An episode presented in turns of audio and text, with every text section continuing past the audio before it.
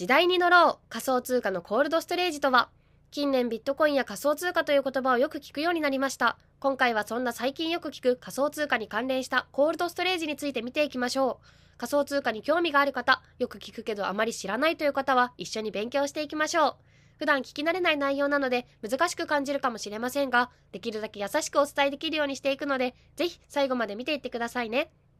では早速コールドストレージとはどういうことを言うのでしょうか。コールドストレージとはアクセスが低頻度に下がったコールドデータを長期間安価に保管できるストレージシステムやサービスのことを言います。仮想通貨はデータで扱われていますが作成された直後は頻繁に参照されて書き換えられても時間が経って鮮度が落ちるとアクセス数が下がってきます。これをコールドデータと言い最終的にはあまりアクセスされなくなります。コンプライアンスの面での保管や将来の活用を考えて重要な資産として保存する傾向が高まっています。コールドデータは全てのデータの中の70から80%を占めているとも言われています。つまりこの大部分を占めているデータをしっかりと保管してくれているのをコールドストレージと言います。主となるストレージに比べて応答時間や転送速度を下げたり、可能性を下げたりすることで低価格を実現するケースが多くあります。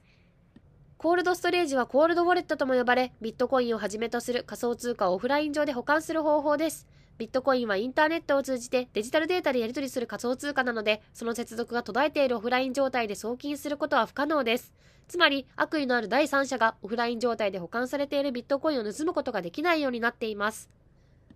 その他にも関連する用語について説明していきます。ハードウォレット。ハードウォレットは専用デバイスを購入して仮想通貨を管理するものです。ハッキングのリスクを減らすことはもちろん、小型のため持ち運びも便利で、いざという時のバックアップも取れます。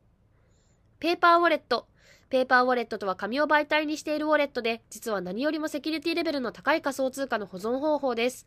ペーパーウォレットを使用する場合、紙に仮想通貨の秘密鍵とアドレスを印刷することになります。この紙に印刷された情報を確認することで、ビットコインなどの仮想通貨をウォレットより引き出すことができます。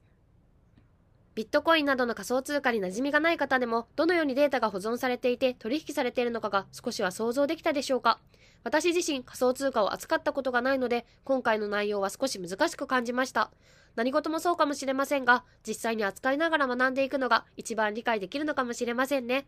今回の内容が少しでも参考になれば嬉しいです。